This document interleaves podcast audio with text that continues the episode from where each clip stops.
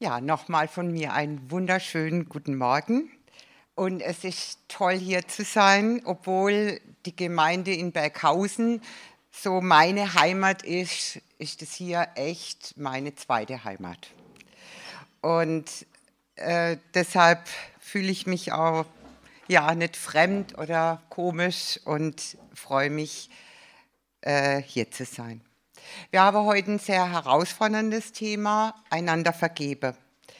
Und für manche ist es auch ein ganz schwieriges Thema, womit sie vielleicht schon Jahrzehnte oder Jahre lang zu kämpfen haben.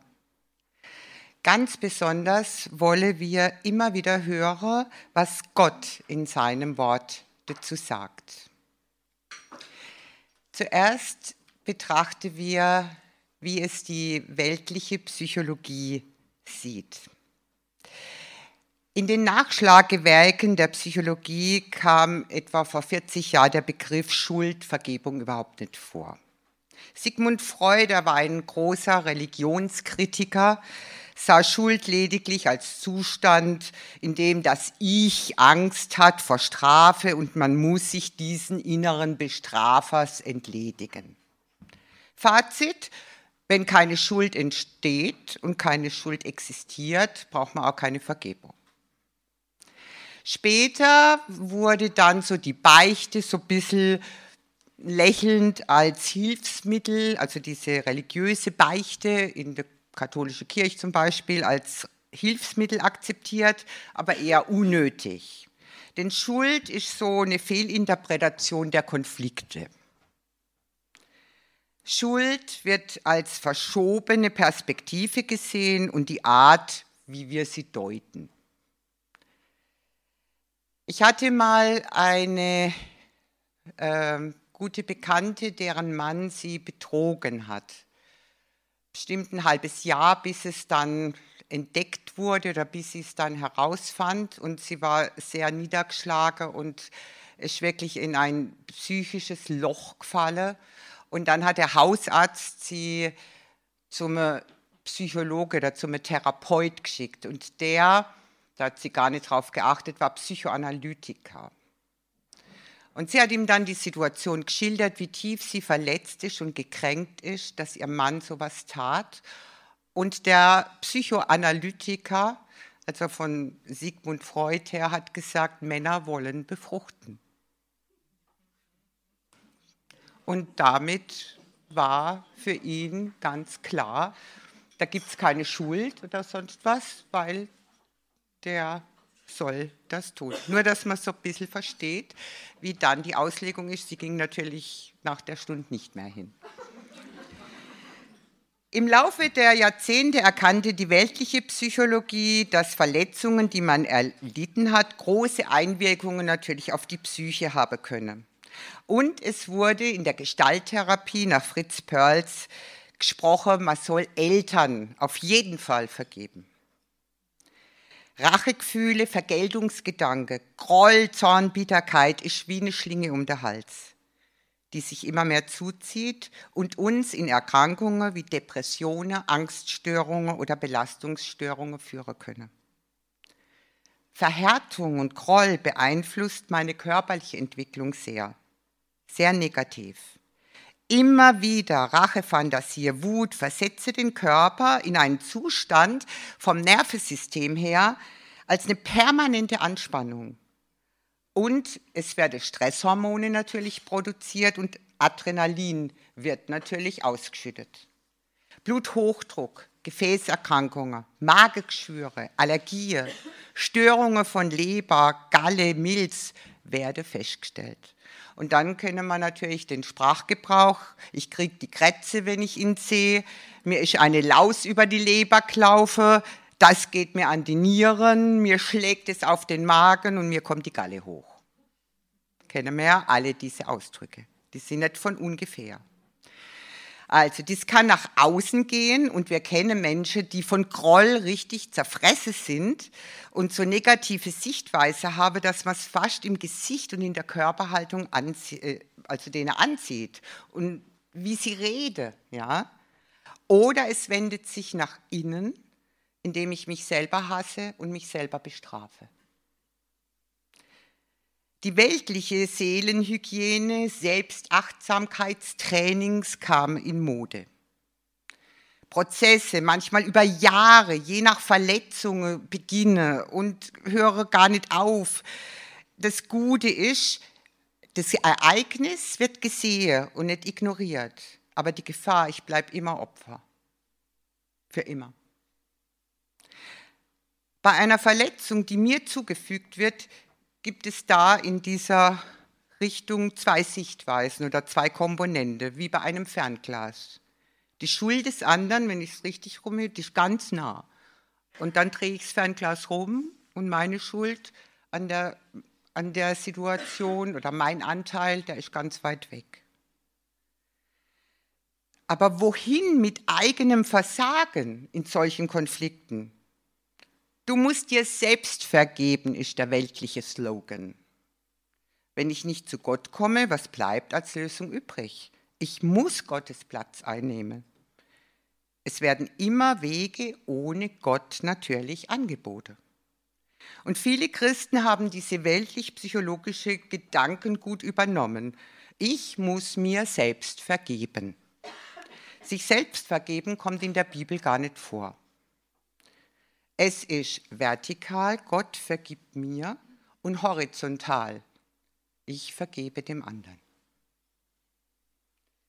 Wir vergeben einander.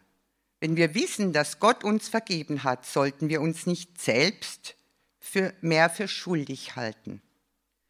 Dennoch höre ich dies oft in der Seelsorge, ich kann mir diese Schuld nicht verzeihen. Und da möchte ich aus Hebräer 10, Vers 17 eine Bibelstelle hören.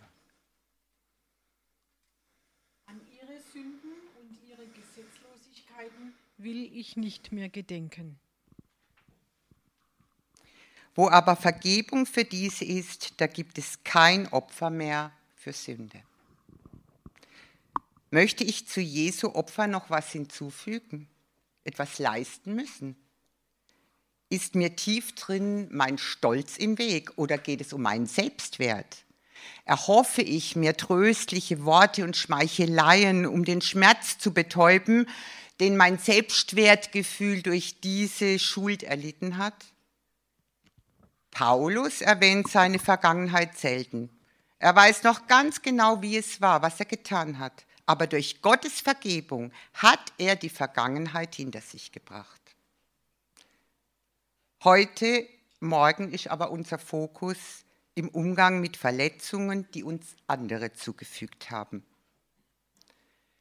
Was macht es uns so schwer? Manfred hat einen tollen Beruf mit gutem Einkommen. Er lebt mit seiner Frau Petra und drei Kindern im Alter zwischen zwei und fünf Jahren im Haus der Schwiegereltern. Petra hält ihm den Rücken frei, so gut sie kann. Beide folgen Jesus nach und haben sich in der Gemeinde kennengelernt, bei der vor allem Manfred sehr aktiv mitgearbeitet hat. Nach acht Jahren Ehe begann er ein Verhältnis mit einer Kollegin in seinem Betrieb. Und nach einem halben Jahr hat es Petra herausgefunden. Er versprach es zu beenden, hat es aber nicht gemacht und immer wieder Ehebruch begangen. Es führte dazu, dass Petra ihn nach eineinhalb Jahren bat, auszuziehen, und sie sah schweren Herzens die Ehe als beendet an. In der Zeit, als Manfred allein lebte, fing er noch ein zweites Verhältnis mit seiner Sekretärin an. Innerlich wusste er, dass dies alles Sünde ist und er im Innern seine Frau und seine Kinder liebte. Aber dieser Kick. Zweites Beispiel. Ursel ist verheiratet. Die Kinder sind aus dem Haus und sie hat mit Depressionen zu kämpfen. Immer wieder tauchen die Bilder auf, als sie vom Mann ihrer Schwester und von ihrem Onkel als Zehnjährige immer wieder sexuell belästigt wurde. Sie traute sich nicht, mit irgendjemand darüber zu sprechen. Beide Männer sind mittlerweile verstorben. Und dennoch. Das sind tragische Beispiele, die hoffentlich keiner von uns erlebt hat oder erleben wird. Uns treffen oft andere Dinge. Gebrochene Versprechen, Gerede hinter dem Rücken, Lügen. Sei es in der Familie, im Freundeskreis oder in der Gemeinde. Von weltlichen Menschen erwarten wir etwas anderes als von Brüdern und Schwestern im Herrn. Dies trifft mich tiefer, weil meine Erwartungen viel höher sind, viel zu hoch sind, weil wir alle haben noch immer mit unserem alten Ego zu kämpfen. Und je enger die Beziehungen sind, desto tiefer können Verletzungen treffen. Die Folgen von Nichtvergeben sind schlimm. Gemeinde, Gottesdienst wird nicht mehr besucht. Manche wenden sich sogar von Gott ab. Familien sind zerstritten und vieles mehr, im weltlichen Bereich wie im geistlichen. Ich kenne eine Frau, die hat 30 Jahre keinen Kontakt zu ihren Schwiegereltern, weil die sie einmal verletzt haben. Der Ehemann geht immer wieder zu Besuch dorthin, aber sie geht seit 30 Jahren nicht mehr mit. Sie hat es ihrer Tochter übertragen und auch ihrer Enkeltochter jetzt. In die dritte und vierte Generation. Jeder von uns hat einen Gerechtigkeitssinn und wir empfinden Ungerechtigkeit. Leider ist dieser Gerechtigkeitssinn allzu oft mit Selbstsucht und Egoismus verknüpft. Er ist viel stärker, wenn es um uns selbst geht, dieser Gerechtigkeitssinn. Es geht um meine Werte, um meine Einstellungen und die sind der Maßstab. Wir fordern diese Gerechtigkeit, besonders von Gott. Der andere bekommt oft meine innere Bitterkeit und mein Nachtragen gar nicht mit. Dem geht's gut und mir geht's schlecht. Oder der andere sieht überhaupt nicht ein, dass er mich verletzt hat. Wenn man Bitterkeit hegt und immer wieder an diese Person denkt, werden die Gedanken von dieser Person beherrscht. Und letztlich bin ich weiterhin Sklave dieser Person. Sie hat immer noch Macht über mich. Petrus fragt den Herrn Jesus, wie oft soll ich meinem Bruder vergeben?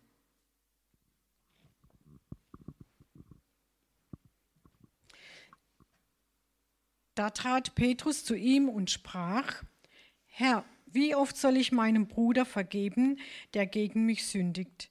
Bis siebenmal? Jesus antwortet ihm, ich sage dir, nicht bis siebenmal, sondern bis siebzigmal siebenmal. Petrus merkt wohl selber, wie schwer es ist zu vergeben. Deshalb wollte er so einen Rahmen gesteckt bekommen. Und Jesus sagt Petrus, hör auf zu zählen. Siebenmal, siebzigmal. Und das ist eine ganz große Herausforderung unseres Glaubens. Auch dann gilt es zu vergeben, auch wenn es dem anderen nie bewusst wird oder er mich um Verzeihung bittet. Weil hier gibt es keine Einschränkung, wie der Herr sagt. Jesus am Kreuz, der ist wirklich ein Vorbild. Wir hören aus Lukas 23. Und als sie an den Ort kamen, den man Schädelstätte nennt, kreuzigten sie ihn dort und die Übeltäter, den einen zur Rechten und den anderen zur Linken. Jesus aber sprach, Vater, vergib ihnen, denn sie wissen nicht, was sie tun. Sie teilten aber sein Gewand und warfen das Los darüber. Die machten grad weiter. Es hat ihn nicht beeindruckt, die haben das ja gehört. Und trotzdem hat er das gesagt. Und dann noch, und das ist eins, was mich auch sehr, sehr berührt und ich mir wirklich, Vorbild ist jetzt der falsche Ausdruck, aber wo ich wirklich sage, wow, das ist Apostelgeschichte 7. Und als sie ihn zur Stadt hinausgestoßen hatten, steinigten sie ihn. Und die Zeugen legten ihre Kleider zu den Füßen eines jungen Mannes nieder, der Saulus hieß. Und sie steinigten den Stephanus, der betete und sprach, Herr Jesus, nimm meinen Geist auf. Und Herr, rechne ihnen diese Sünde nicht an. Er bat Gott, diesen reuelosen Männern zu vergeben, die ihn zu Tode steinigten. Ein Vorbild, der sich dafür entscheidet, Christus zu folgen und auf eine Weise zu vergeben, wie es die Welt nicht tut. Wir müssen zwei Dinge loslassen. Das Bedürfnis, uns selbst zu schonen, indem wir den Konflikt und den Schmerz verdrängen, und das Bedürfnis, Gerechtigkeit zu fordern. Loslassen in der Vergebung heißt, den anderen freizugeben, ihm Gott zu übergeben und es ihm überlassen, wann und wie Gerechtigkeit geschieht. Vielleicht nicht zu unseren Lebzeiten, vielleicht kriegen wir es gar nicht mit. Auch diesen Schritt gehen, wenn der andere schon tot ist, denn ich selber kann immer noch damit belastet sein. Interessanterweise hat man so ein bisschen eine Umfrage gemacht, ist es, ist die Entschuldigung des Täters für die meisten gar nicht so entscheidend. Ursel von vorhin hat diese Freiheit erleben dürfen. Sie sah nochmals genau die Situation an mit dem Missbrauch, bagatellisierte nicht und wurde aber frei von Bitterkeit und Scham. Auch die Frage, warum ließ es Gott zu, dass ich in diese Lage kam, auch diese Frage vertraute sie dem Herrn Jesus an. Und er begann sie zu heilen. Die Depressionen nahmen immer mehr ab und sie hat heute mit ihrem Mann neue Zukunftspläne und ist nicht mehr in der Vergangenheit gefangen. Vergeben und vergessen. Oft stehen uns falsche Überzeugungen im Weg. Vergebung ist geheuchelt, wenn die Gefühle von Ärger, Angst, Scham, die man als Opfer erlebt, noch da sind. Vergebung hat nicht stattgefunden, wenn ich den anderen danach nicht super lieb habe. Ich kann nur vergeben, wenn der Täter seine Schuld einzieht und mich um Verzeihung gebeten hat. Ich muss sofort vergeben, egal was gemacht wurde.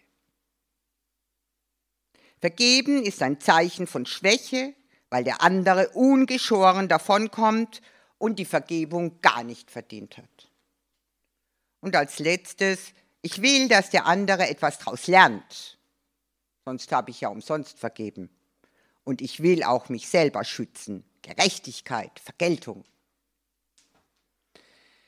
Ja, wir haben jetzt viel bisschen in der Theorie gehört, aber ganz praktisch habe ich oft mit Fragen zu kämpfen.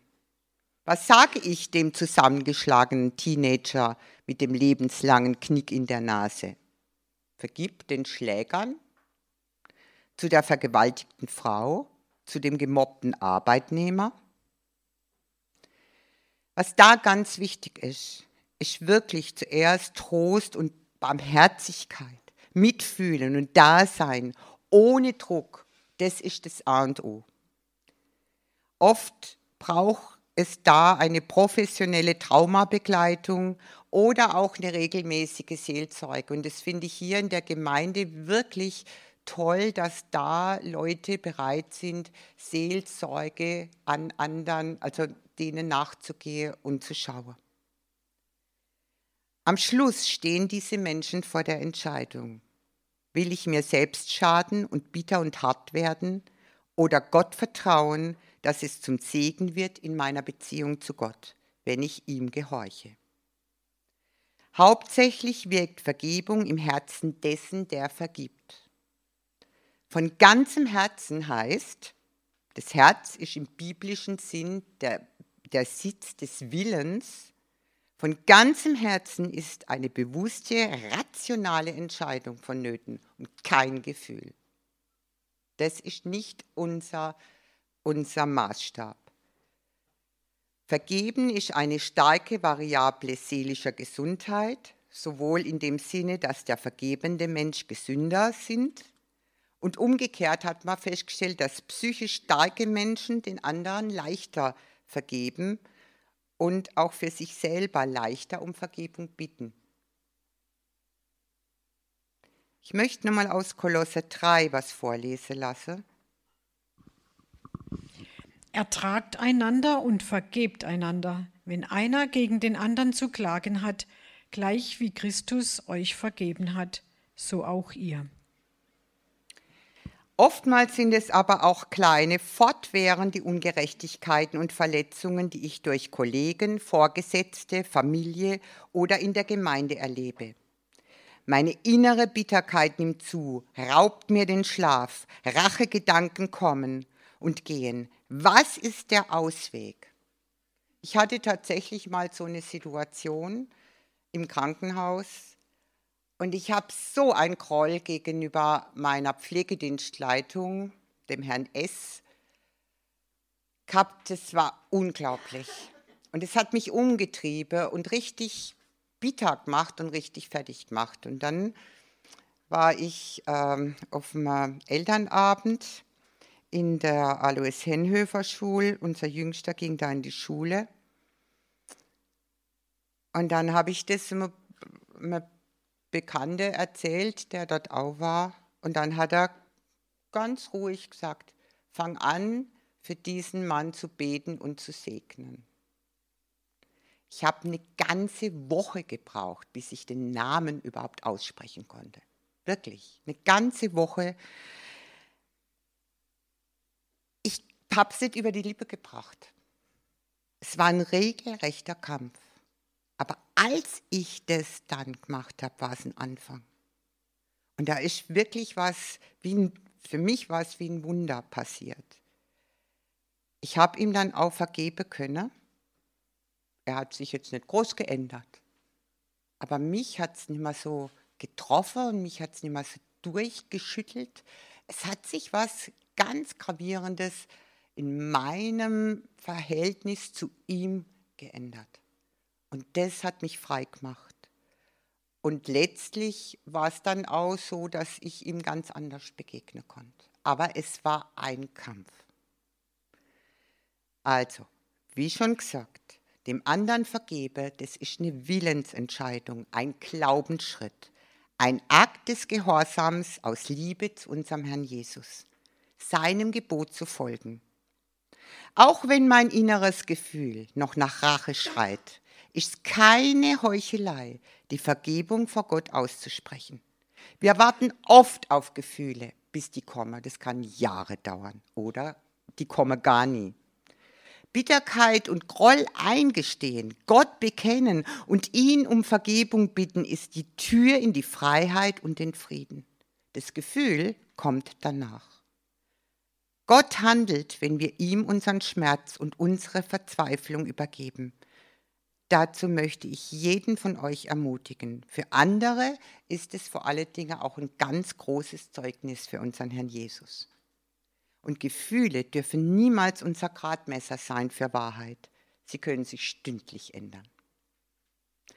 Gott zeigte Petra, also die Geschichte sind wahr, Gott zeigte Petra, obwohl sie an Scheidung dachte und gut als alleinerziehende Mutter zurechtkam, dass sie ihrem Mann vergeben soll. Boah, es fiel ihr unheimlich schwer. Aber letztlich tat sie es und sagte es auch Manfred. Vertrauen aufbauen muss Manfred. Es ist ein ganz beschwerlicher Weg der Heilung und er muss sich mit seinen Schwachstellen natürlich auseinandersetzen. Aber ich habe noch nie eine Frau in größerer Freude, Freiheit und Frieden erlebt, als Petra kam und mir das erzählte. Und ich bete, dass Manfred ganz nah bei Gott bleibt und sie den Segen dieses Schrittes erleben dürfen. Und ein Schritt wäre, dass sie dann in ein paar Monate vielleicht wieder zusammenziehe. Vergessen. Das hört man ja auf. Vergeben und vergessen. Es muss dann vergessen sein. Also wenn ich den Willensschritt der Vergebung getan habe, dann darf ich da nicht mehr dran denken. Wir sind doch kein Computer und drücke auf irgendeine Löschtaste. Also ich finde keine bei mir. Aber man bekommt, wenn man diesen Willensschritt der Vergebung gemacht hat, bekommt man oft die Gnade, dass die Erinnerung an frühere Verletzungen verblasse. Oder man kann man hat sie ganz klar vor Augen, aber die Bitterkeit ist weg. Da möchte ich eine Bibelstelle vorlesen lassen, weil es auch so darum geht, ja, vergisst Gott unsere Sünden, äh, vergisst Gott das, was wir getan haben. Das war eine interessante Frage, mit der ich mich da auseinandergesetzt habe. Was vergisst Gott?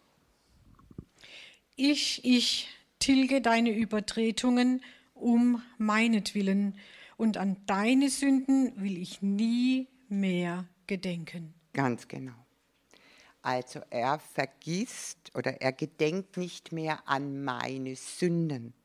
Aber wenn ich mich mit ihm darüber unterhalte, wie schwer mir das fällt, oder ich immer noch zu kämpfen habe, dass mir vielleicht Erinnerungen kommen von einer Sünde, die ich getan habe, dann weiß er, von was ich rede.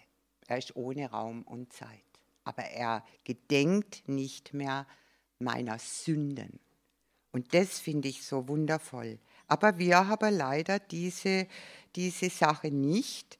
Aber das habe ich auch schon festgestellt und das bestätige immer wieder, wenn ich dem anderen vergebe, dann weiß man tatsächlich nicht mehr ganz genau nach Jahren, was da eigentlich war. Oder es schmerzt nicht mehr. Also nicht, woran du dich erinnerst, sondern wie du dich erinnerst, ist entscheidend dass ich nicht an der Erinnerung zugrunde gehe. Und Gott kann auch schenken, dass die Erinnerung immer mehr verblasst. Die nächste Sache ist so tun, als ob nichts gewesen wäre. Wenn wir meinen, es muss dann alles wieder wie früher werden, ist die Erwartung viel zu hoch. Konsequenze folge doch auch, wenn wir was verkehrt gemacht haben, haben wir oftmals mit den Konsequenzen trotzdem zu leben. Aber die Konsequenzen folgen nicht aus Rache oder aus Vergeltungsgier. Aber wir müssen bösen Menschen nicht vertrauen. Wir müssen nicht jahrelang uns vom Ehemann schlagen lassen. Wir müssen nicht jemand, der uns bestohlen hat, die Scheckkarte mit dem PIN wieder hinlegen. Das ist nicht der Sinn der Sache. Ich kann vergeben und die Tür für seine Veränderung auflassen, aber mich dennoch in der Situation mir Hilfe suche oder mich distanziere. Die Vergebung, dass ich dem anderen vergebe, schafft die Konsequenzen der Sünde nicht automatisch aus der Welt. Aber das Verlangen nach Rache und Vergeltung wird aufgegeben. Das müssen wir aufgeben. Vergeben und Vertrauensaufbau sind zwei verschiedene Dinge. Das Vertrauen ist noch nicht da, wie bei Manfred und Petra. Petra hat doch jetzt kein Vertrauen zu Manfred im Moment. Überhaupt keins. Aber sie hat ihm vergeben und sie hat die Tür geöffnet. Und der Herr Jesus möchte auch, dass wir uns in sein Licht stellen. Und wenn, wir, wenn uns Gott vergibt, haben wir oft die Früchte der Sünde vor uns. Vergeben heißt nicht mehr den Richter spielen. Ich gebe die Sünde des anderen beim Herrn ab. Er sorgt für die Gerechtigkeit zu seinem Zeitpunkt und er sieht meinen Schmerz. Kann ich jemals wieder jemandem vertrauen, sage dann manche. Der hat mich so enttäuscht, jetzt kann ich niemals wieder jemand vertrauen. Wenn nein, boah, dann übertrage ich diese negative Erfahrung auf alle Menschen und gebe dem Verursacher weiter Macht, mein weiteres Leben zu beeinflussen. Wunderbar. Schmerzfrei wird unser Leben erst in der Ewigkeit. Eine große Herausforderung von Vergebe ist noch in Ehe und Familie. Es, weil da ist es ein fortwährender Prozess. Es kann sein, dass ich vergeben habe und prompt treffe ich meine Mutter oder meinen Sohn und da kommt der nächste Keulenschlag richtig heftig. Siebenmal, siebzig Mal. Hier merke ich, wie Gott die Ernsthaftigkeit meines Handelns auch prüft. Oder der Feind Gottes mich mutlos machen möchte. Und manchmal ist es ein ganz langer, harter Kampf im Vertrauen und in der Abhängigkeit von unserem Herrn Jesus, bis er Sieg schenkt. Aber es gibt auch Menschen in unserem Umkreis, die nicht Frieden halten wollen und immer wieder Streit suchen. Für diese zu beten, dass Gott ihr Herz verändert und dann vielleicht sich innerlich oder äußerlich ein Stück weit zu distanzieren, wenn es sehr heavy wird. Mehr kann ich oft nicht tun. Und bei meinem Ehemann, da zeige ich oft aus Rache und Vergeltung keine Liebe. Bleibe in meinen Verletzungen, in meinem Trotz, letztlich in meiner Selbstsucht stecken. Übe mit meiner Unversöhnlichkeit Macht über ihn aus. Da kann ich ja jemand ganz stark unter Druck setzen und richtig geißeln und gängeln. Wir müssen aufpassen, dass uns da nicht der Zeitgeist und Hollywood-Filme prägen und, und, und. Folgen der Unversöhnlichkeit, das möchte ich kurz ansprechen, sind auch unerhörte Gebete. Ich möchte die Bibelstelle hören aus oder vorlesen lassen aus Markus 11. Darum sage ich euch, alles, was ihr auch immer im Gebet erbittet, glaubt, dass ihr es empfangt, so wird es euch zuteil werden. Und wenn ihr dasteht und betet, so vergibt, wenn ihr etwas gegen jemanden habt, damit auch euer Vater im Himmel euch eure Verfehlungen vergibt. Das ist so zusammen ein Ding. Also bei uns in der Bibel werden immer Verse, aber das ist ein Satz von unserem Herrn Jesus. Also dieser Zusammenhang. Also beten mit Hass und Bitterkeit im Herzen, wie geht es? Für die Bekehrung von unserem Ehemann bete und ihn innerlich vieles nachtrage und ihn blöd anmache, wie geht das?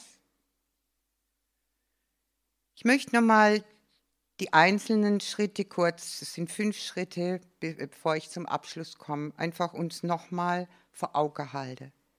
Der erste Schritt, die betreffende Person zu sehen und zuzugeben, dass sie uns, dass sie einen verletzt hat und ich Groll hege. Anschaue, was hat mich verletzt? An Jesus wenden und bitten zu helfen. Und wie gesagt, es ist kein Gefühl, sondern ein Willensakt. Man muss sich entscheiden. Wenn wir entscheiden, nicht zu vergeben, werden wir innerlich bitter und unsere Gemeinschaft mit Gott ist getrübt.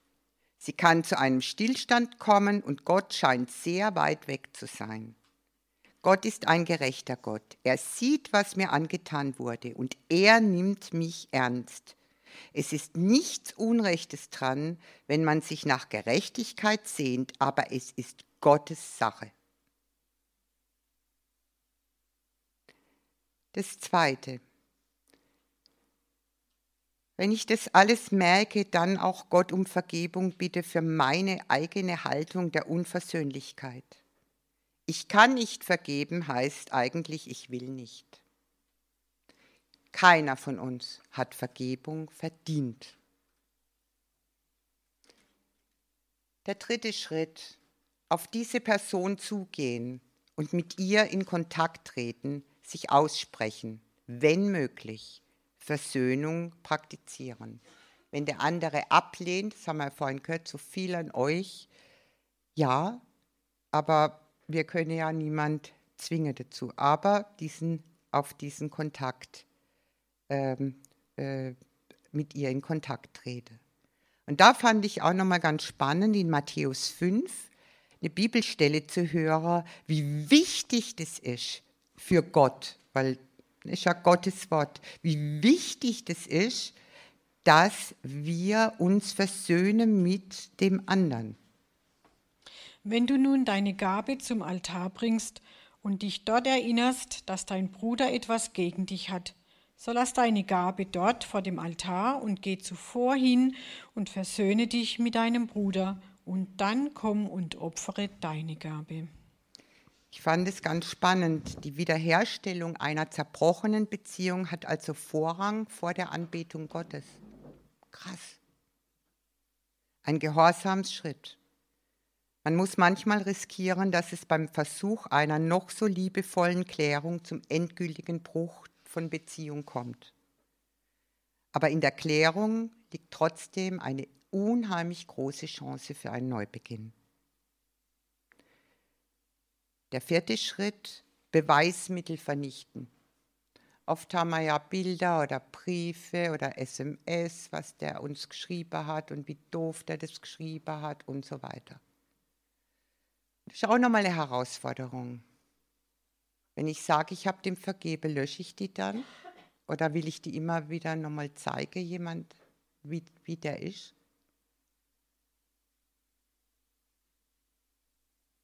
Es war immer für mich eigentlich die, mit eine der, der wichtigsten Dinge, was ich so gedacht habe, also vor den anderen, mit den anderen, aber das war für mich nochmal so, bin ich bereit, das auch wirklich zu vernichten.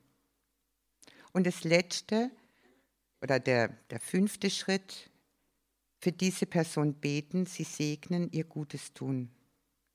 In erster Linie geht es nämlich darum, ein Zeugnis für unseren Herrn zu sein. Es geht nicht nur darum, dass es mir gut geht. Ein ehemaliger Schüler einer christlichen Schule in Nordamerika erschoss bei einem Amoklauf fünf Kinder und verletzte viele. Es war eine christliche Schule, in der wurde festgenommen und die Eltern der getöteten Kinder unterstützten sich untereinander und trösteten sich in dieser schmerzerfüllten Zeit. Aber sie haben eins gemacht. Sie haben nach den Eltern des Täters geguckt und haben die versorgt und nach denen geschaut und auch nach dem Täter. Und das war ein Riesenzeugnis für die Umgebung. Gerade diese Eltern, dass die das gemacht haben. Und ich komme jetzt zum Abschluss. Und ich ermutige jeden, der ein Kind Gottes ist, zu überlegen, gibt es jemanden, dem ich nicht vergeben habe, gegen den ich noch Groll hege? Eltern, Familie, Verwandte, Bruder und Schwester in der Gemeinde?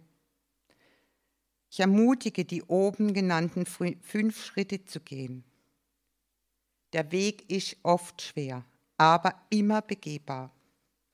Der Herr schenke, dass wir Gnade und um Gnade auf diesem Gebiet bekommen. Und wie Petrus sagt, es scheint mir unmöglich, aber auf dein Wort hin. Ich ermutige jeden, der noch nicht Gottes Vergebung empfangen hat, dies zu tun. Es kann durch nichts anderes Erlösung und Frieden entstehen, als Jesus in sein Leben einzuladen, ihm die eigene Schuld zu bekennen, seine Vergebung anzunehmen und ihm die Herrschaft seines Lebens zu geben. Und ich möchte mit zwei Bibelversen lesen, die ich vorlese, aus Römer 12. Ist es möglich, so viel an euch liegt, haltet mit allen Menschen Frieden. Und aus Kolosser 3 als Ermutigung, und das möchte ich auch von Herzen euch zusprechen und auch mir natürlich. Ihr seid von Gott geliebt, seid seine auserwählten Heiligen. Darum bekleidet euch mit aufrichtigem Erbarmen, mit Güte, Demut, milde Geduld. Ertragt euch gegenseitig und vergebt einander, wenn einer dem anderen etwas vorzuwerfen hat, wie der Herr euch vergeben hat. So vergebt auch ihr. Vielen Dank.